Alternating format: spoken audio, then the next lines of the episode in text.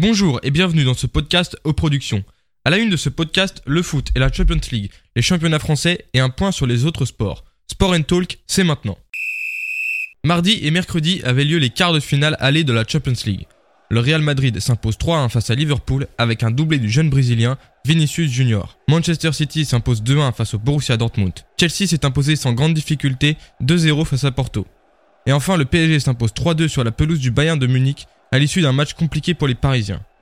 Neymar délivre deux passes décisives et Mbappé s'offre le doublé. A noter la blessure de Marquinhos sur son but qui est incertain pour le match retour. Du côté Bayern, Hernandez, Goretzka et Soule sont incertains pour le match retour. On écoute Kylian Mbappé après le match. Ah, c'est une super performance collective avant tout. Voilà, j'arrive à bénéficier du super travail collectif. Mais après voilà, on est qu'à la mi-temps d'une grosse confrontation. On a vu qu'on a souffert. Voilà, mais on a souffert en équipe et on n'a pas à rougir de notre performance parce que voilà, on a été solide et on a réussi à leur faire mal sur nos points forts. Maintenant, voilà, on rentre, à Paris avec le sourire, mais on est tout de suite concentré sur le match de samedi à Strasbourg parce qu'on peut pas le négliger. On est obligé de, de faire la différence et on attaquera ce match retour avec la même détermination qu'aujourd'hui.